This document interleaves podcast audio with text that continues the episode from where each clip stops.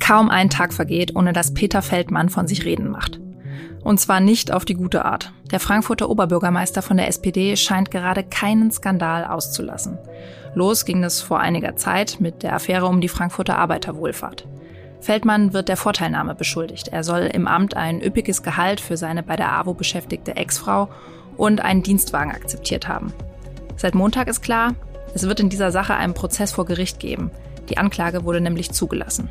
Feldmann will sich darum in der Öffentlichkeit zurückhalten. Die Sache ist bloß, was man in den vergangenen Wochen von Feldmann gesehen hat, kann man jetzt wirklich nicht als Zurückhaltung beschreiben.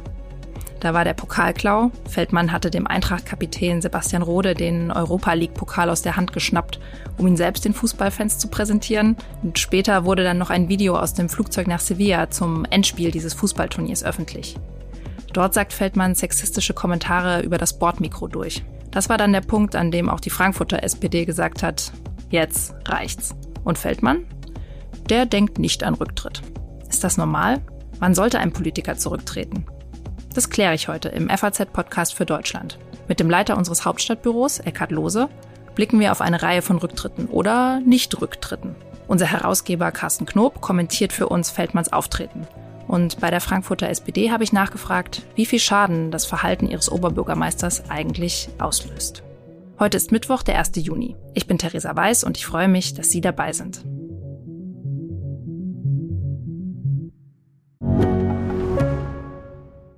Mein Name ist Dr. Tillmann Rümenapf, niedergelassener Kinder- und Jugendarzt hier im Ennepe-Ruhr-Kreis. Die Einführung der Telematik sehe ich durchaus als Chance, aber aktuell fällt das System oft aus und es gibt viel zu wenig technischen Support. Dafür geht eine Menge Zeit drauf, in der ich die Kinder nicht genügend betreuen kann. Das muss sich ändern. Die besondere Nähe der niedergelassenen Haus- und Fachärzte ist in Gefahr. Was die Gesundheitspolitik jetzt dringend ändern muss, erfahren Sie auf rettetdiepraxen.de. Ich habe hier eine Ansage sowohl vom Bodenpersonal als auch hier von den Flugbegleiterinnen, die mich hormonell am Anfang erstmal außer Gefecht gesetzt haben. Ja, ich habe Fehler gemacht. Dafür stehe ich zu Recht in der Kritik. Um ehrlich zu sein, ich war selbst erschrocken, als ich das Video aus dem Flieger gesehen habe. Wie Sie wissen, bin ich Vater zweier wunderbarer Töchter ich tue alles dafür, dass aus ihnen starke Frauen werden. Auch deshalb war es falsch. Ich kann nur noch einmal aus tiefstem Herzen um Entschuldigung bitten, vor allem bei den Betroffenen selbst. Es kommt nicht mehr vor. Das war die Entschuldigung von Peter Feldmann vor genau einer Woche für den Spruch im Flugzeug, den Sie davor gehört haben. Er hatte am Tag zuvor groß angekündigt, dass er eine Pressekonferenz geben wird, bei der keine Rückfragen zugelassen sein werden. Und viele dachten, jetzt tritt er zurück. Aber von wegen. Ich habe verstanden, dass ich in Augen vieler in den vergangenen Wochen nicht die gebotene Zurückhaltung an den Tag gelegt habe. Deshalb habe ich beschlossen, bis zum Ende der Sommerpause auf repräsentative Themen, Termine in Paulskirche und Kaisersaal nahezu vollständig zu verzichten. Auch sonst werde ich Zurückhaltung üben und die städtische Medienarbeit zu meinen Terminen einstellen. Bei mir im Studio ist jetzt mein Herausgeber Carsten Knob. Er verantwortet unter anderem das Rhein-Main-Ressort bei uns in der FAZ und dort arbeiten die Kollegen seit Wochen immer wieder am gleichen Thema Feldmann. Carsten, wie bewertest du das Verhalten vom Frankfurter Oberbürgermeister Peter Feldmann? Ja, ich halte es für skandalös, dass er immer noch im Amt ist. Er hat es selber aber auch noch gar nicht in Erwägung gezogen, meines Erachtens aus den Gründen, und das sind inzwischen ja multiple Gründe, ähm, was ihm vorgeworfen wird, über die Vorteilsnahme im Amt hinaus zurückzutreten. Er hält sich selbst für unschuldig. Er ist fest davon überzeugt, dass die Abo-Vorwürfe nicht zutreffen und glaubt, dass für die anderen Dinge, also wir schleppen den Eintracht-Pokal ab und sprechen die Namen falsch aus und verhalten uns fragwürdig im Flugzeug auf dem Weg nach Sevilla, dass da die Entschuldigung ausreicht. Er weiß, dass er mit 70 Prozent der abgegebenen Stimmen seinerzeit bei der letzten Wahl gewählt worden ist. Wobei die Wahlbeteiligung bei 30 Prozent lag, muss ja, man vielleicht dazu sagen. Ja, genau.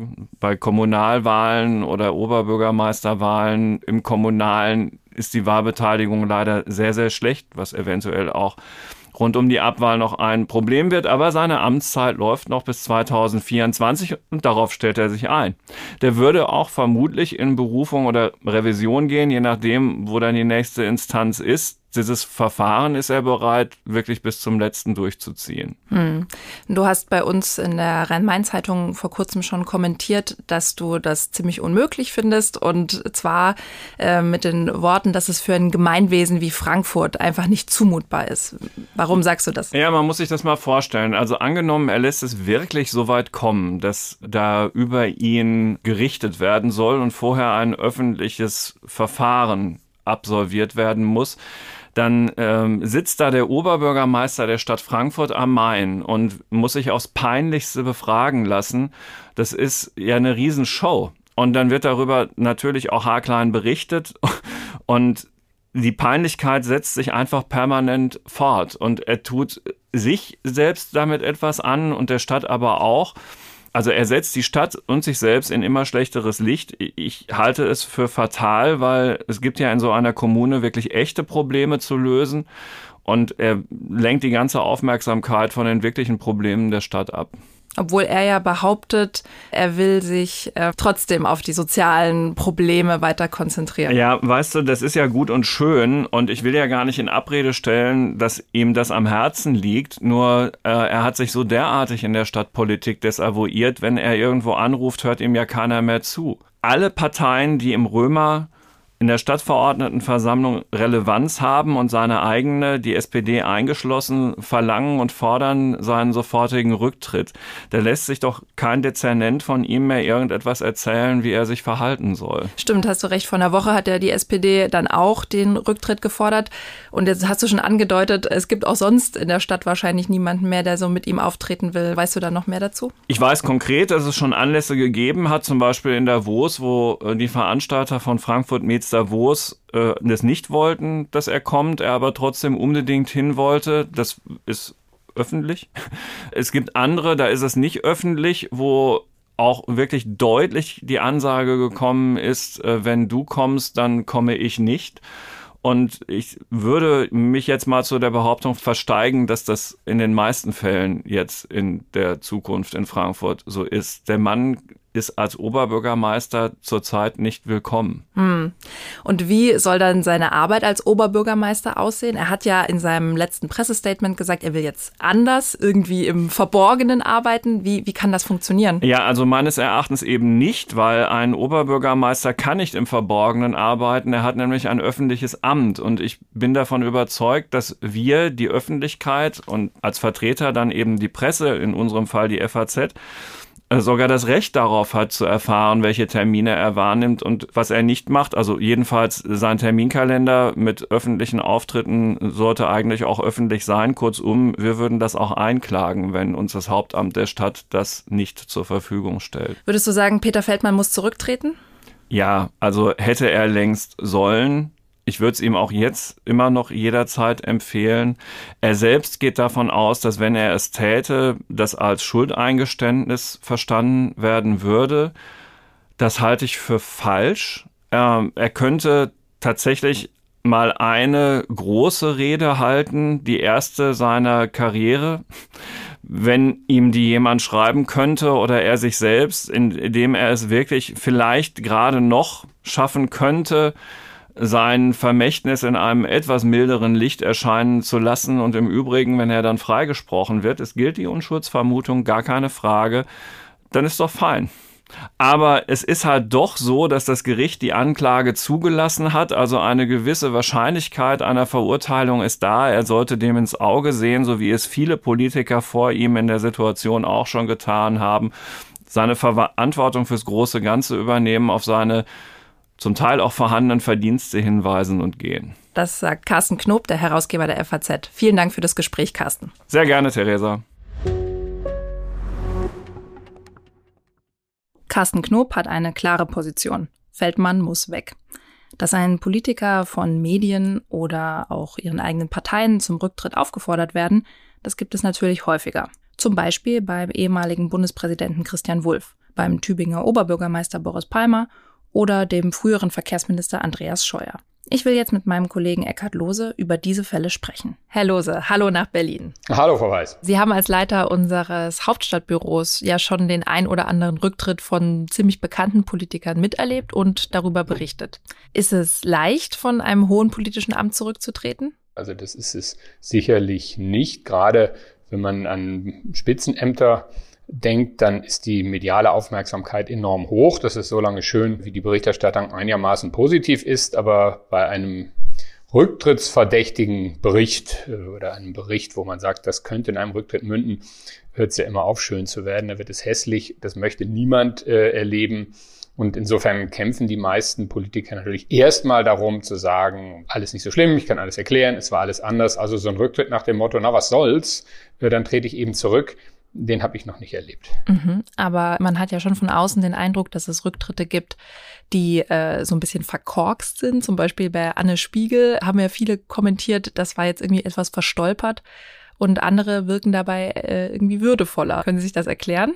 Also richtig würdevoll ist schwierig. Äh, bei Frau Spiegel war es ähm, wie bei vielen Rücktritten so eine Mischung. Es gibt ja die Behauptung, eigentlich geht es immer nur darum, wie man mit Vorwürfen umgeht als Politiker. Das stimmt so nicht, wenn nicht wirkliche Vorwürfe da sind, inhaltlicher Art. Dann ähm, geht, erledigt sich die Sache meistens von alleine und es verläuft im Sande. Und bei Frau Spiegel war es ja auch eine Mischung.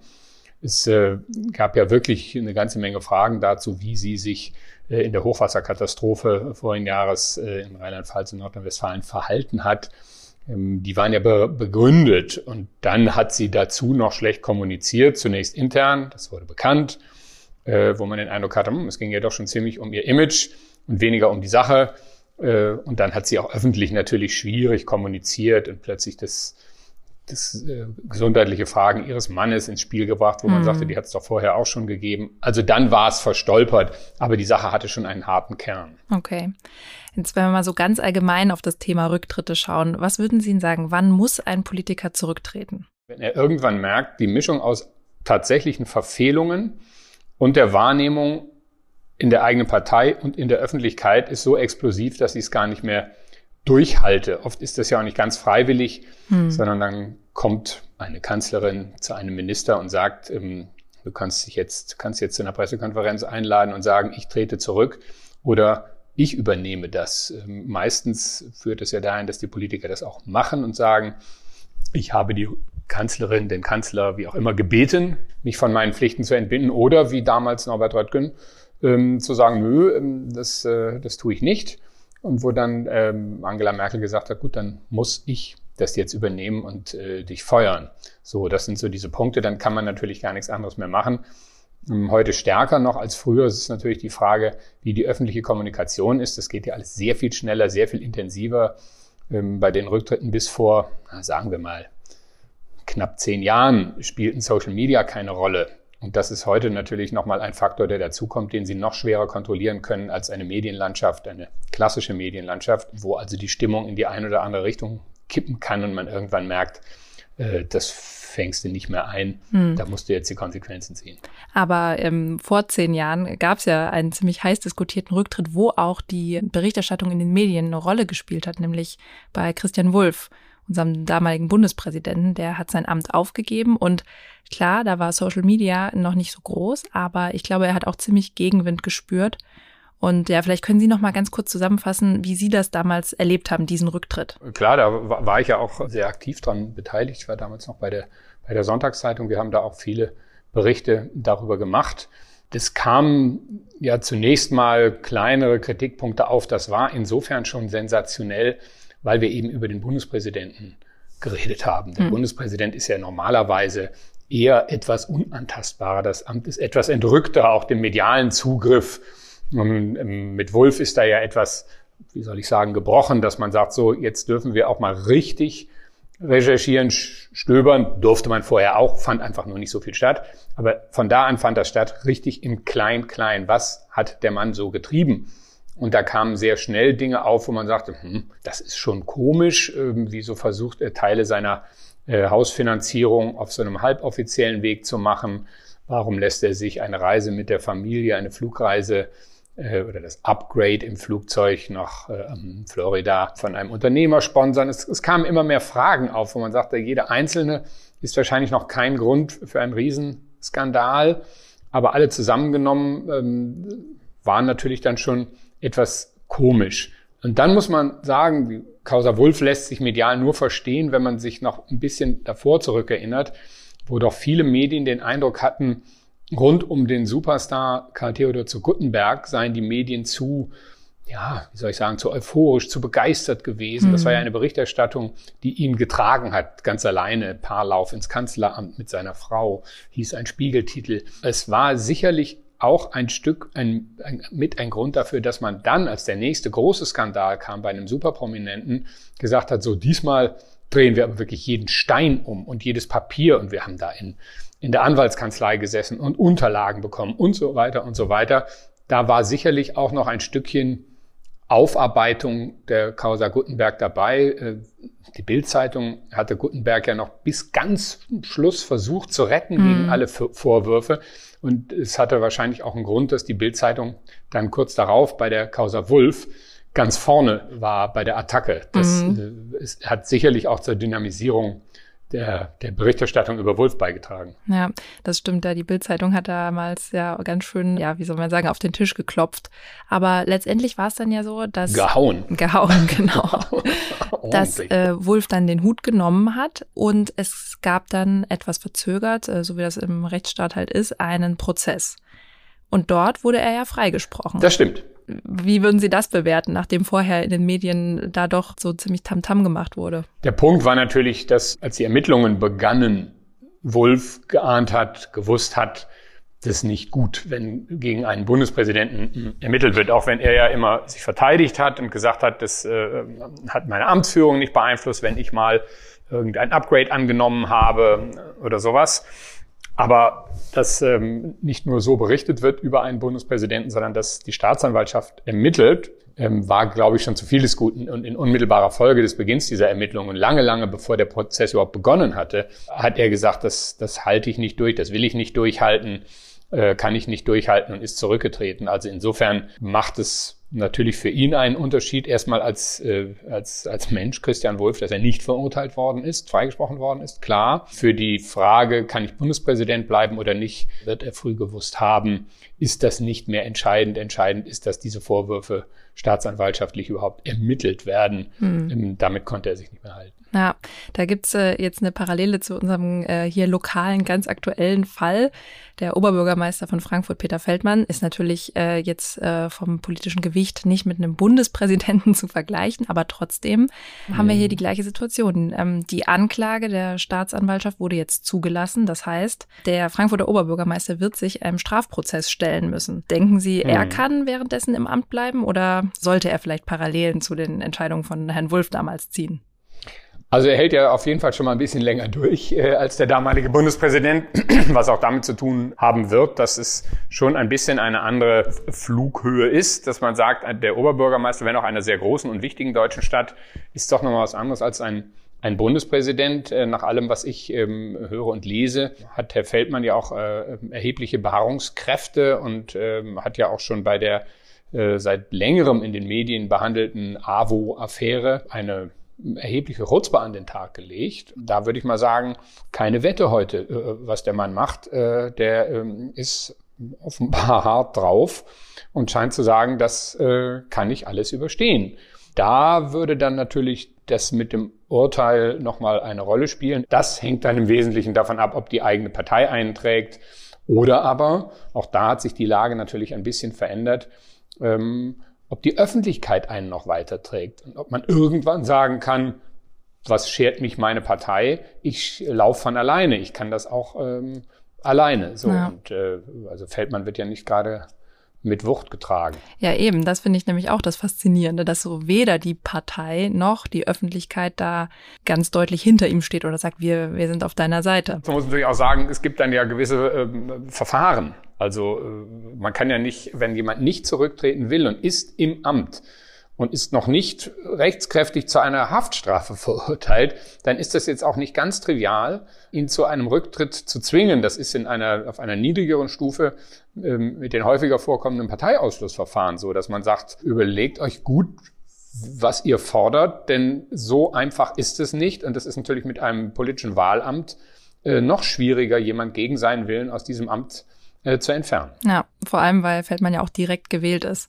Aber er ist ja nicht allein damit, dass er jetzt nicht auf Rücktrittsforderungen eingeht. Denn ähm, es gibt ein anderes ziemlich bekanntes Beispiel, wo sehr viele Leute den Rücktritt gefordert haben, aber der entsprechende damalige Minister nicht drauf eingegangen ist. Und zwar Andreas Scheuer von der CSU. Der hat nach dem Desaster um die Autobahnenmaut das so weggelächelt. Was denken Sie, warum ist er nicht auf die Rücktrittsforderungen eingegangen? Na, Scheuer ist ja auch ein bisschen krisenerprobt da schon gewesen. Wir erinnern uns an äh, seine Doktorarbeit, die er glaube, an einer Prager Universität gemacht hat. Äh, das war der sogenannte kleine Doktortitel, der ihm ja schon allerlei Kritik und, und Hohn und Spott eingebracht hat, den er dann ja auch nicht mehr getragen hat. Also er war sozusagen einer, einer ersten großen öffentlichen Kritik schon entkommen. Scheuer ist zweitens doch recht lange von seiner Partei weiter mitgetragen worden. Und es, ihm ist der Rücktritt aus den eigenen Reihen nicht nahegelegt worden. Er ist zum Teil sogar verteidigt worden für sein Verhalten in der Mautaffäre. Und äh, dann kam irgendwann natürlich auch am Horizont die Bundestagswahl, so dass ein bisschen der Ehrgeiz ist, so lange durchzuhalten, bis es dann eine Art natürlichen Bruch geben könnte. Jetzt ist das spekulativ, was wäre passiert, wenn die Union weiterhin den Kanzler, die Kanzlerin gestellt hätte. Wäre Scheuer dann nochmal in ein Kabinett äh, gekommen, da würde ich mal ein großes Fragezeichen dran machen. Aber es ist ja immer schöner, äh, ein politisches Amt äh, gerade auf der Ebene mit der großen medialen Aufmerksamkeit endet so natürlich mhm. gewissermaßen mit einer Bundestagswahl als wenn man vorher zurücktritt. Sie haben angesprochen, dass Scheuer von seiner Partei der CSU äh, da schon eine Rückendeckung hatte. Das ist ja in manchen Fällen aber nicht so. Über Feldmann haben wir schon kurz gesprochen, aber mhm. bei Boris Palmer von den Grünen war es auch nicht so. Er ist ja der Tübinger Oberbürgermeister und stand wegen rassistischer Äußerungen in der Kritik. Und er lässt jetzt seine Mitgliedschaft ruhen und Peter Feldmann hat nämlich selbst zu Boris Palmer in seiner jüngsten Entschuldigung einen Vergleich gezogen. Ich nehme mit Sorge wahr, dass versucht wird, das Verfahren gegen mich zu instrumentalisieren, um der SPD zu schaden. Mein Angebot an die Partei steht daher. Ich möchte dem Beispiel von Boris Palmer folgen. Er hat sich mit seiner Partei auf ein Ruhen der Mitgliedschaft verständigt. Ist das eine echte Alternative zu einem Rücktritt? Naja, wenn man äh, die Karte ziehen kann, also wenn man sie mit Aussicht auf Erfolg ziehen kann, dann hat man eine ziemliche Macht im Rücken, nämlich dann muss das die Öffentlichkeit sein, die natürlich noch mehr sticht als die Partei. Das heißt, im Fall Palmer der ja weitaus prominenter ist, wenn wir jetzt mal die letzten paar Wochen, wo Feldmann ja auch zu Be Bekanntheit gekommen ist, aber wenn wir die letzten Jahre angucken, Boris Palmer hat immer viel dafür getan, als Enfant terrible in den Medien vorzukommen. Und das hat er ja äh, gerade gemacht, indem er seine Partei geärgert hat hm. und provoziert hat. Äh, hat übrigens auch eine lange Tradition bei den Grünen. Also das war natürlich bei Joschka Fischer auch nicht viel anders. Der hat viele Dinge getan, die seine Partei blöd fand, aber der hatte damals auch schon in den Vor-Social-Media-Zeiten eine solche äh, Deckung durch Beliebtheit, durch Umfragewerte, dass er sagen könnte, ich mache ja, was ich will. Und das konnte Palmer auch. Ich glaube sogar, soweit ich Palmer kenne und einschätzen kann, macht ihm das einen gewissen Spaß zu sagen, Partei, wieso brauche ich nicht. Ich kann von alleine laufen. So. Und das ist natürlich etwas Neues. Wir haben das immer häufiger in letzter Zeit nicht nur mit Social Media, sondern auch mit sehr intensiver Interviewbegleitung. Natürlich hatte Wolfgang Bosbach, der CDU-Politiker, der dann Vorsitzender des Innenausschusses war, viele Kritiker in seiner Partei. Der war aber medial so präsent und so beliebt, dass er sagen konnte, ich kann mich trotzdem halten. Und solche Fälle gibt es ja auch. Äh, Anton Hofreiter von den Grünen versucht gerade, sich sowas zu erarbeiten, indem er sagt, okay, die haben mir keinen guten Posten gegeben nach der Regierungsbildung, den ich gerne gehabt hätte. Also versuche ich es jetzt mal alleine mit provokativen Thesen, mit öffentlichen Auftritten, mit viel, viel, viel Medien. Mal sehen, ob es klappt. Das kann ein Modell sein. Das kann nicht jeder. Sie müssen getragen werden. Sie müssen heute kann man das ganz gut ablesen. Sie müssen durch bestimmte Zahl von Followern und, und äh, Anhängern in ihren Netzwerken haben, dann kann das gehen. Wir haben einen spektakulären Fall von einem Bundesminister, der im Wesentlichen überhaupt in sein Amt gekommen ist, jetzt ins, ins aktuelle Amt, weil er so eine riesige breite Unterstützung hat. Karl Lauterbach hm. war in seiner Partei immer sehr kritisiert und Scholz hat ihn zum Gesundheitsminister machen müssen. Weil er einfach unglaubliche Werte hat. Der hat bei Twitter viel mehr Follower äh, als der Bundeskanzler. Ja, Und wenn stimmt, Sie das ja. können, dann können Sie natürlich auch sagen, wann ich zurücktrete, das entscheiden mal meine Anhänger. Ich bin sozusagen volksunmittelbar äh, ausweislich meiner öffentlichen Unterstützung. Und ähm, das ist, dann ist die Partei natürlich angeschmiert. Und deswegen konnte sich Palmer diesen Move erlauben und zu sagen, okay, okay, okay ich lasse meine Parteimitgliedschaft ruhen. Die Menschen nehmen mich wahrscheinlich immer noch ein bisschen als einen Grünen wahr, aber die tragen mich auch ohne Parteibuch. Da wäre ich mal sehr unsicher, ob Feldmann dieses Ding gelingt, denn also das Kaliber ist er, glaube ich, nicht. Ja, ich glaube auch, das würde er sich wünschen. Das wäre so sein, sein, sein Traum, dass das äh, vielleicht äh, so passiert. Aber das zeichnet sich ja schon ab. Da ist die Stadtgesellschaft nicht mehr so auf seiner Seite. Eckhard Lose, vielen, vielen Dank für Ihre Einschätzung und Ihre Zeit. Gerne, Frau Weiß. Der Fall von Christian Wulff zeigt, manchmal treten Politiker zurück, obwohl sie später nicht für das ihnen angelastete Vergehen schuldig befunden werden. Das erinnert daran, natürlich gilt in unserem Rechtsstaat zunächst die Unschuldsvermutung, vor allem was die strafrechtlich relevanten Vorwürfe angeht. Trotzdem kann man sich fragen, ob jemand, der öffentlich so beschädigt ist oder sich selbst durch diverse Auftritte unmöglich macht, ob diese Personen ihr Amt noch würdevoll ausüben können und welche anderen Kollateralschäden es gibt. Darüber spreche ich jetzt mit Stella Schulz-Notsch, Kommunalpolitikerin bei der Frankfurter SPD. Hallo, Frau Schulz-Notsch. Hallo, grüße Sie, Frau Weiß. Schön, dass Sie sich die Zeit nehmen. Die Spitze der Frankfurter SPD hat Peter Feldmann zum Rücktritt aufgefordert. Jetzt eher von der, von der Basis kommend. Sind Sie auch dafür? Also ich glaube, aufgrund der vielen Vorfälle in der letzten Zeit muss man sich dieser Forderung anschließen, auf jeden Fall. Ähm, ja, ich persönlich bin trotzdem hin und her gerissen, weil ich auch weiß, was Peter Feldmann für Frankfurt angestoßen hat und wie schnell man in eine Maschinerie kommen kann, in der man auch ganz schnell untergehen kann. Und am Ende sich vielleicht herausstellt, dass die Dinge dann doch anders, also man hätte die Dinge vielleicht dann doch anders bewerten müssen. Also grundsätzlich muss man eigentlich jetzt dafür sein. Trotzdem habe ich ein bisschen Bauchschmerzen. Hm, verstehe. Vielleicht muss man da auch die rechtliche Bewertung äh, von den anderen Vorkommnissen trennen. Denn die, die SPD hat sich ja auch erst dann dazu entschlossen, den Rücktritt zu fordern, nachdem dann irgendwie noch einige Sachen dazugekommen waren. Was hat denn für Sie so das Fass zum Überlaufen gebracht? Naja, ich sag mal so, es waren halt die Anreihungen der vielen Dinge, die jetzt passiert sind. Also der, der, der Oberbürgermeister muss sich natürlich jetzt auch an die eigene Nase greifen, ja. Wenn man schon so vorbelastet ist, dann hält man sich in seinen Aktionen halt wirklich, die waren wirklich peinlich auch zurück.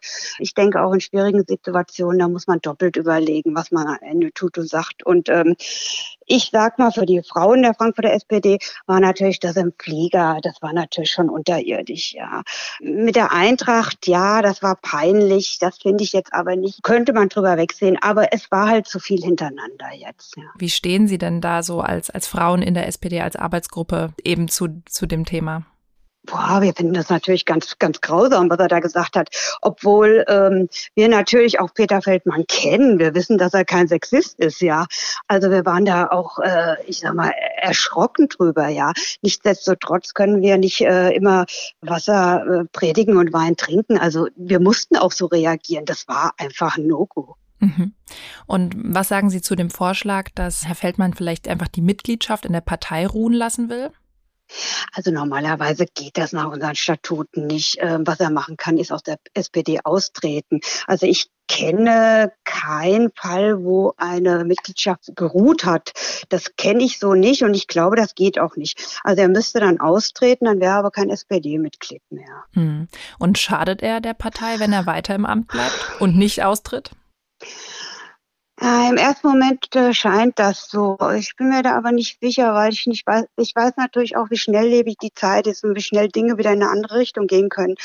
Ja, im Moment sagen viele Menschen, die SPD ist gleich Feldmann, aber das ist nicht richtig und das ist zu kurz gegriffen wir sind als SPD in einer schwierigen Lage, aber ich weiß nicht, ob es uns schadet, wenn er drin bleibt, weil im Grunde genommen müssen wir gucken, dass wir unsere Sachthemen weiter äh, nach vorne bringen und, und uns jetzt mal ein bisschen auch von der Personalie Oberbürgermeister Feldmann abgrenzen. Ja, und das haben wir ja gemacht. Ja, mhm. ich sage es Ihnen ganz ehrlich, ich weiß es nicht, ja. Im Moment scheint es so, aber wir haben auch ganz, ganz viele andere Beispiele schon erlebt. Mhm. Haben Sie da ein Beispiel parat? Ach naja, ich sag mal so, wir haben ja zum Beispiel in, in Wiesbaden war ja auch das Problem mit dem SPD-Oberbürgermeister und danach wurde äh, wieder ein SPD-Oberbürgermeister gewählt. Also Sie sehen, es gibt Dinge, die gibt's die glaubt man nicht, dass es die gibt und dann passieren sie doch. Ja, jetzt haben Sie die politische, inhaltliche Arbeit schon angesprochen. Es ist ja so, dass Peter Feldmann als direkt gewählter Oberbürgermeister sehr mhm. weitreichende Befugnisse hat. Können Sie eigentlich derzeit in der städtischen Regierung noch arbeiten? Also ich sage Ihnen ganz ehrlich, ich glaube, wenn alle Koalitionspartner bereit sind, ihre Energie in die Sacharbeit zu stecken, dann kann es funktionieren. Ähm, wir haben es auch immer selbst in, in der Hand, worauf wir uns fokussieren. Ich glaube nicht, dass man für eine gute Regierungsarbeit unbedingt den Oberbürgermeister braucht, weil wir als äh, gewählte Abgeordnete machen ja eigentlich Politik. Und dass der Oberbürgermeister jetzt alle Dezernat, äh, Dezernate umstellt und, und da groß rumrührt, das glaube ich nicht. Ich glaube, es liegt auch ein bisschen an uns und an der Koalition. Und ähm, ich sage das schon seit längerem lasst uns bitte Sacharbeit machen, da sind wir gewählt für. Ähm, wissen Sie, ich finde immer, man kann den Fokus immer unterschiedlich ausrichten. Ja, von daher glaube ich nicht, dass es unmittelbar äh, nur wegen des Oberbürgermeisters nicht mehr funktionieren könnte. Vielen Dank für Ihre Einschätzung, Stella Schulz-Nutsch. Ja, danke. Danke fürs Gespräch.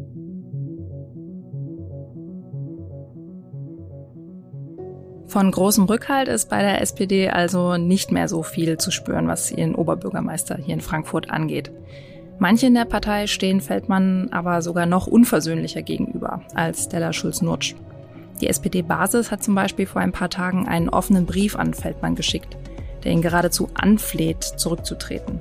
Und der stellvertretende Parteivorsitzende hier in Frankfurt, Kolja Müller, hat gesagt, wenn Peter Feldmann etwas für die SPD tun will, dann muss er aus der Partei austreten. Ich persönlich habe Feldmann als Lokaljournalistin selbst in den vergangenen Jahren öfter mal live erlebt und ich kann sagen, da gab es auch früher schon mal die ein oder andere Peinlichkeit.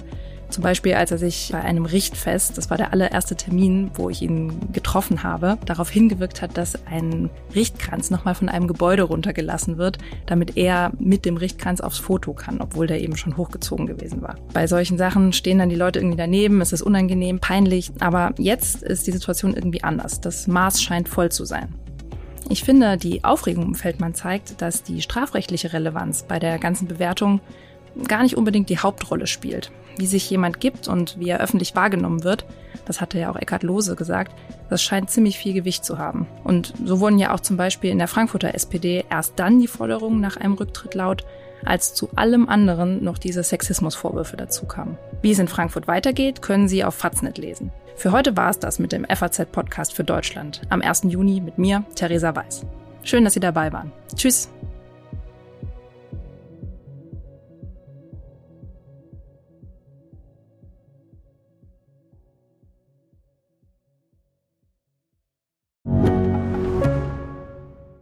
Ich bin Dr. Robin John, Allgemeinarzt in Schönebeck. Das ist 15 Kilometer von Magdeburg entfernt und trotzdem zu weit, um hier Nachwuchs zu finden. Immer mehr Praxen im Salzlandkreis bleiben unbesetzt und Patienten haben lange Wege und noch längere Wartezeiten. Das muss sich ändern. Die besondere Nähe der niedergelassenen Haus- und Fachärzte ist in Gefahr. Was die Gesundheitspolitik jetzt dringend ändern muss, erfahren Sie auf rettetdiepraxen.de.